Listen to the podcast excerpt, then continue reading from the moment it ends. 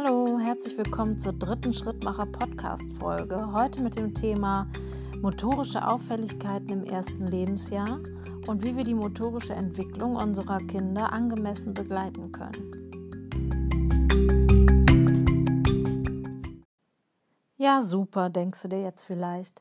Ich habe doch gar kein Kind im ersten Lebensjahr gerade bei mir wohnen. Mein Kind ist vielleicht schon acht oder zehn Jahre alt und äh, das weiß ich jetzt auch alles gar nicht mehr so genau. Dann sage ich dir, es ist trotzdem ein interessantes Thema und vielleicht kannst du dir am Ende dieses Podcasts oder wenn du dann mal Zeit hast, alte Fotos von deinem ersten Lebensjahr oder das deiner Kinder raussuchen, wo du mal schaust, ob dir da jetzt tatsächlich vielleicht irgendwas Auffälliges, also ob du da irgendwas Auffälliges sehen kannst, was ich dir jetzt gerade erzählt habe. Das ist ganz interessant. Ne? Das kann man machen, um auch nochmal sein Auge zu schulen. Und vielleicht weiß man dann auch, okay, okay, mein Sohn, der hatte immer Probleme dann und dann.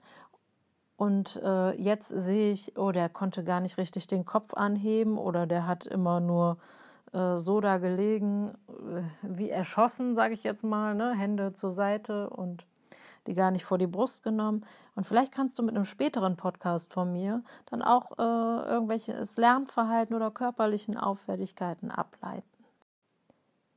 Meilensteine VS Grenzsteine.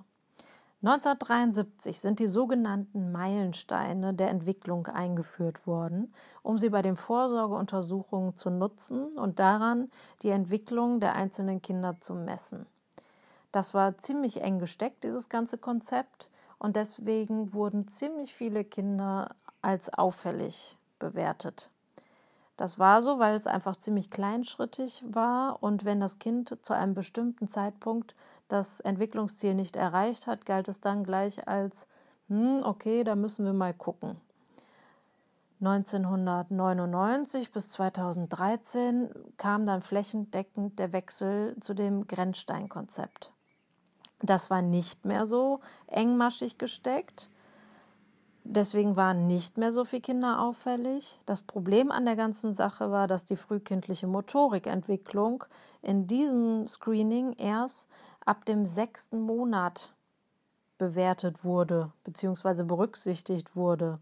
Das hat sich mittlerweile geändert, beginnt die Bewertung schon früher, aber es ist immer noch so, es wird nicht auf, jeder, auf jeden kleinen Schritt geachtet, und es wird auch vor allen Dingen nicht mehr darauf geachtet, wie hat das Kind bestimmte Haltungen erreicht. Wie ist das Kind zum Krabbeln gekommen? Ist das Kind zum Krabbeln gekommen? Wie ist das Kind, äh, wie, wie ist es zu der Bewegung, zu der Drehung gekommen? Das wird nicht mehr bewertet. Es wird einfach nur noch geschaut, ist es, kann es das? Kann es sich drehen? Wie dieser Prozess vonstatten geht, ist dabei nicht mehr wichtig. Deswegen gab es viele Kritiken am Grenzstein-Konzept, hat sich aber dennoch dann durchgesetzt. Ich persönlich finde, dass die Kinderärzte die Eltern da viel mehr an die Hand nehmen müssen und ihnen Handwerkszeug mitgeben müssen oder beziehungsweise wissen, wie wichtig die motorische Entwicklung im ersten Lebensjahr ist für späteres Lernen, für die Körperhaltung, für die Wahrnehmung, wie das zusammenhängt, vielleicht nicht im allerkleinsten Detail, aber trotzdem erklären, ähm, immer nur gehfrei oder immer nur im Maxi-Cosi geparkt oder nie in Bauchlage gelegt. Das ist schwierig, dass die Kinder sich dann motorisch weiterentwickeln. Osteopathie empfehlen, was auch immer. Die müssen mehr publik machen, wie wichtig die motorische Entwicklung im ersten Lebensjahr ist. Ich weiß, das ist nicht immer einfach in der Praxis wahrscheinlich, sich die Zeit dafür zu nehmen, aber ich glaube, man könnte viele Auffälligkeiten und äh, umschriebene Entwicklungsstörungen verhindern, wenn da mehr Aufklärungsarbeit geleistet werden würde. Genau. Und deshalb möchte ich dir jetzt ein bisschen Handwerkszeug mitgeben, dass du selber mal schauen kannst. Vielleicht hast du gerade ein Baby zu Hause, dass du genauer hinschauen kannst, dass du ein paar Auffälligkeiten weißt, ähm, die man abklären lassen könnte, wo man genauer hinschauen kann, wo du nochmal deinen Kinderarzt fragen könntest. Oder du schaust dir alte Fotos an von deinem ersten Lebensjahr oder von deinen Kindern, die jetzt schon älter sind. Kannst nochmal hingucken, oh, okay, vielleicht fällt mir das und das jetzt tatsächlich auch selber auf. Da hat er nur auf der Seite gelegen, da hat er den Kopf immer nur nach links gehabt. Ich nenne dir jetzt ein paar Auffälligkeiten und erkläre vielleicht noch das ein oder andere dann dazu. Die Bewegungsentwicklung im ersten Lebensjahr, also der neuromotorische Aufrichtungsprozess, ist nichts anderes als eine automatische Bewegungsentwicklung. Sie läuft automatisch ab. Das Kind hat eine natürlich angeborene Neugierde, die dadurch dann geweckt wird durch das Reagieren auf Geräusche oder Gerüche oder andere sichtbare Stimulationen, die dem Säugling zur Verfügung gestellt werden oder die es einfach hat im alltäglichen ähm, Leben mit seinen Eltern. So, dann kommen wir mal zu den optimalen Entwicklungsweg im neuromotorischen Aufrichtungsprozess und zu den Abweichungen. Dritter bis vierter Lebensmonat. Der Ellenbogenbeckenstütz. Also dein Baby liegt auf dem Bauch, es hebt den Kopf hoch, es stützt sich ab auf die Unterarme. Dabei sind die Unterarme vor den Schultern, die Hände sind am Anfang noch gefaustet und öffnen sich irgendwann. Die Oberschenkel sind abgespreizt, die Fußsohlen berühren sich. Abweichende Form. Dein Baby liegt auf dem Bauch. Der Nacken ist eher gestaucht, der Kopf wird nicht hochgehoben, nur so ein bisschen. Die es stützt sich nicht auf die Unterarme, sondern eher auf das Brustbein. Die Schultern sind zurückgezogen, die Hände gefaustet. Die Oberschenkel sind nicht angezogen und abgespreizt, die Fußsohlen berühren sich nicht. Dritter bis vierter Lebensmonat Hand-Mund-Koordination. Dein Kind liegt in Rückenlage. Es hat die Hände vor die Brust genommen und untersucht diese, spielt damit, nimmt sie in den Mund, es zieht die Oberschenkel auf den Bauch, die Füße berühren sich immer mal wieder. Abweichende Form. Dein Kind liegt auf dem Rücken. Es hat die Hände neben dem Körper liegen und nicht vor der Brust. Der Kopf liegt vielleicht immer nur zu einer bestimmten Seite. Die Oberschenkel bzw. die Beine sind nicht, werden nicht auf dem Bauch hochgeholt, die Füße berühren sich nicht. Vierter bis fünfter Lebensmonat Auge-Hand-Zusammenspiel.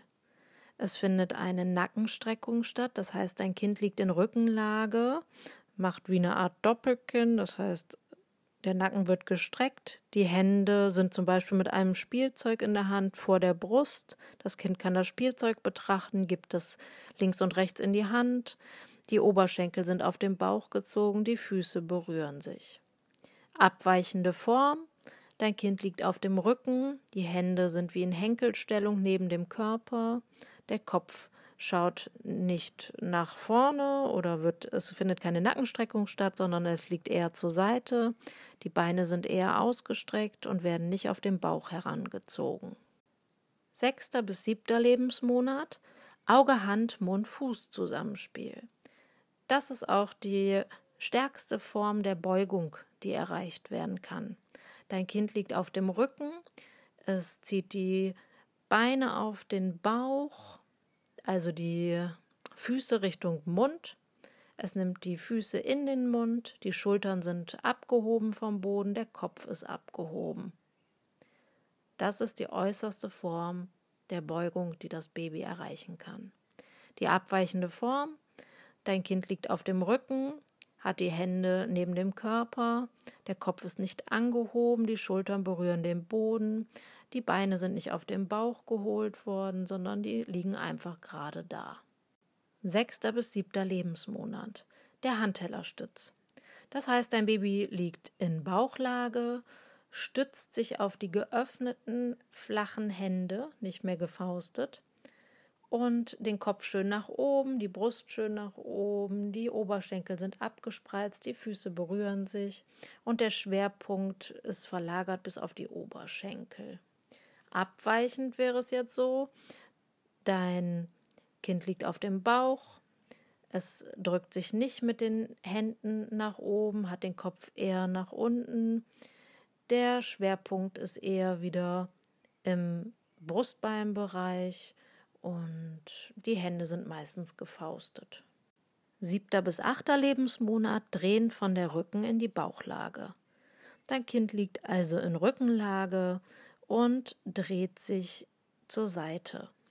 Dabei ist der Kopf abgehoben, es erfolgt so eine Art Schrittbewegung. Das Bein, was rumgeht, muss als erstes aufkommen. Das heißt, es macht mit, äh, wenn es sich nach links dreht, mit dem rechten Bein über den Körper, rollt es sich und tritt mit dem rechten Bein auf und dreht sich dann rum.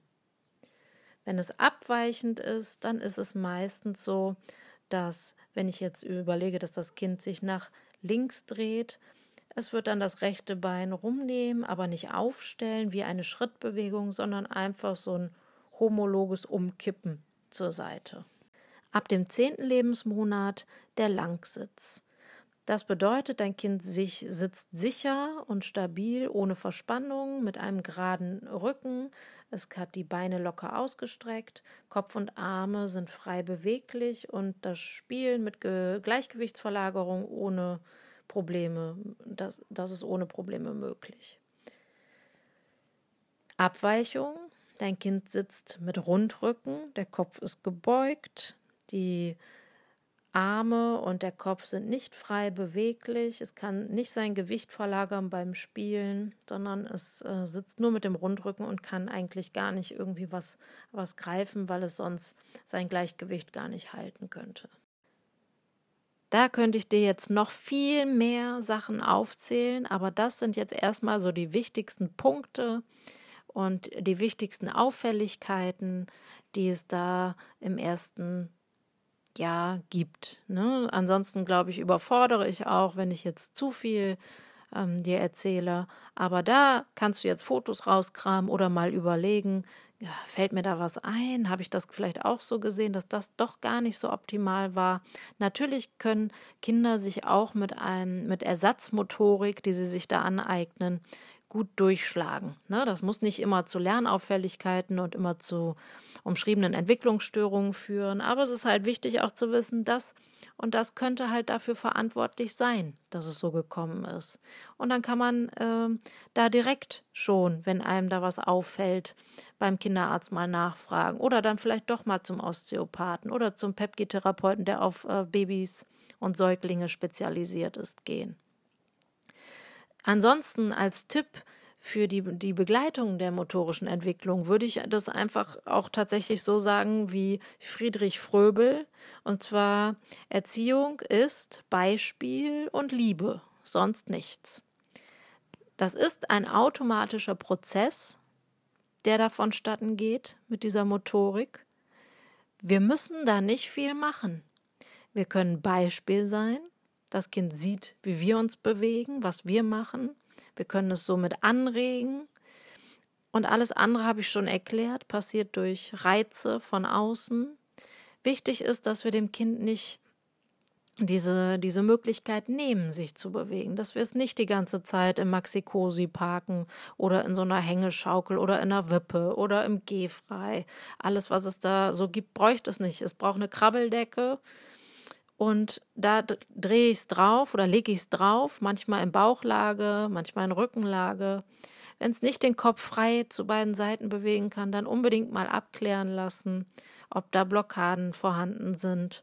Und ansonsten genießt die motorische Entwicklung eurer Kinder und schaut sie euch einfach genau an. Schreibt euch vielleicht auch ab und zu mal was dazu auf, weil hinterher, wenn es älter ist, dann kann man vielleicht wirklich mal äh, sehen, okay, da stimmt, da hat er doch irgendwie anders gemacht als andere. Könnte sein, dass das deswegen ist. Und manchmal hilft es ja schon, wenn man einfach weiß, warum manche Dinge so gekommen sind. In diesem Sinne, herzlichen Dank fürs Zuhören.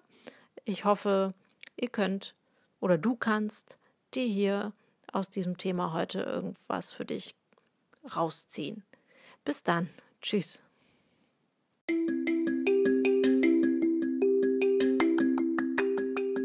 Bis zum nächsten Mal, ihr Schrittmacher. Tschüss.